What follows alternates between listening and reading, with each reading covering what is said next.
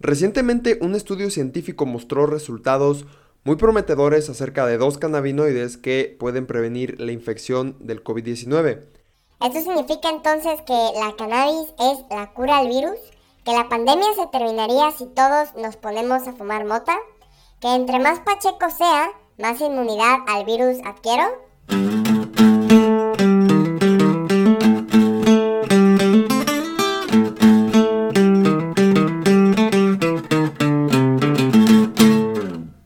Onda mi gente pacheca? ¿Cómo están? Espero se encuentren muy bien el día de hoy que están escuchando este episodio número 32 del podcast de La Mata Verde.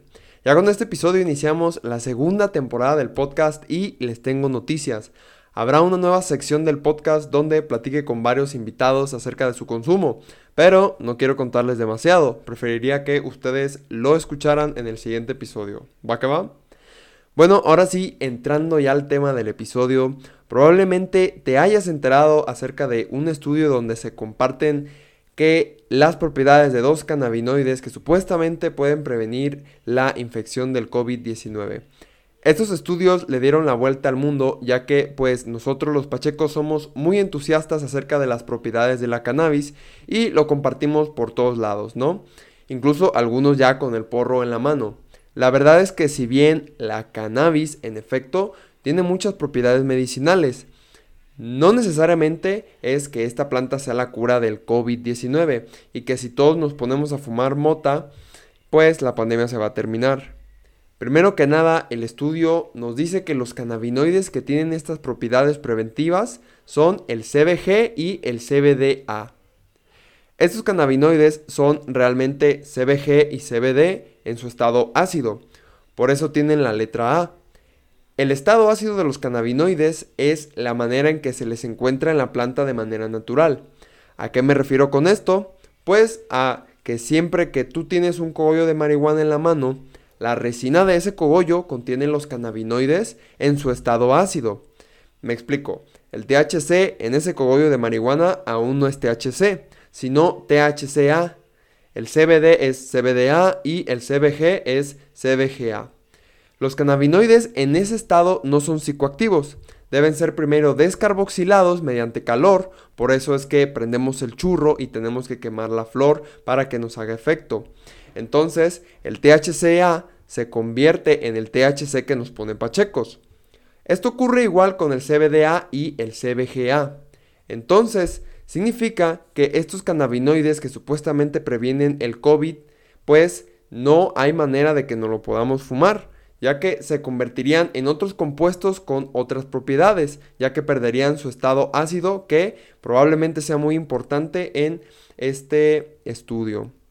Además de que encontrar variedades altas en estos compuestos es complicado en México, por esto de que la regulación nomás no llega, Fumar marihuana no te va a prevenir del COVID.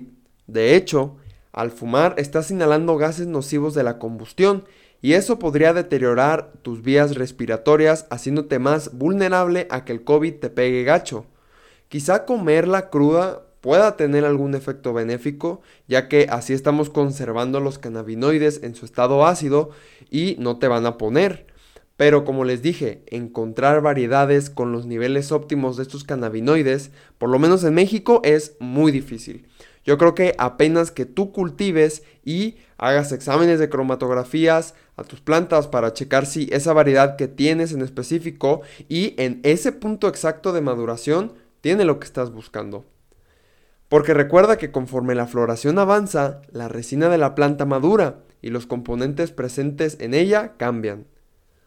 Otra cosa muy importante. El estudio ha observado el efecto de los cannabinoides en células de laboratorio y no hay ninguna garantía de que vaya a funcionar en el organismo humano. Estos resultados son las etapas iniciales de un estudio científico. Estos estudios tienen protocolos muy específicos. Primero deben cumplir ciertas pruebas antes de ser usados con los humanos. Es como en un videojuego. No puedes llegar al nivel 5 si no pasas por el nivel 1, 2, 3 y 4, ¿no?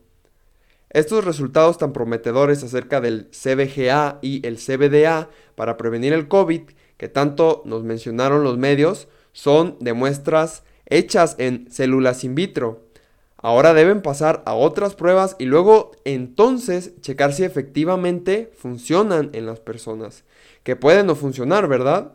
Es algo muy similar a cuando un estudio observó que el THC podía reducir la proliferación de células cancerígenas. Esto sucedió en efecto, pero únicamente en células in vitro y ratones de laboratorio. Ya que se hicieron pruebas en personas, esta cura, entre comillas, no dio resultado como se esperaba, por lo que no se puede decir que el cannabis cura el cáncer. Así que mi gente pacheca, fumar marihuana no los va a proteger contra el coronavirus. Tampoco con este episodio quiero desanimarlos. La verdad es que estos resultados son excelentes noticias, por algo se hicieron muy muy virales. Pero aún no hay la certeza de que la marihuana solucionará los contagios o la pandemia en sí.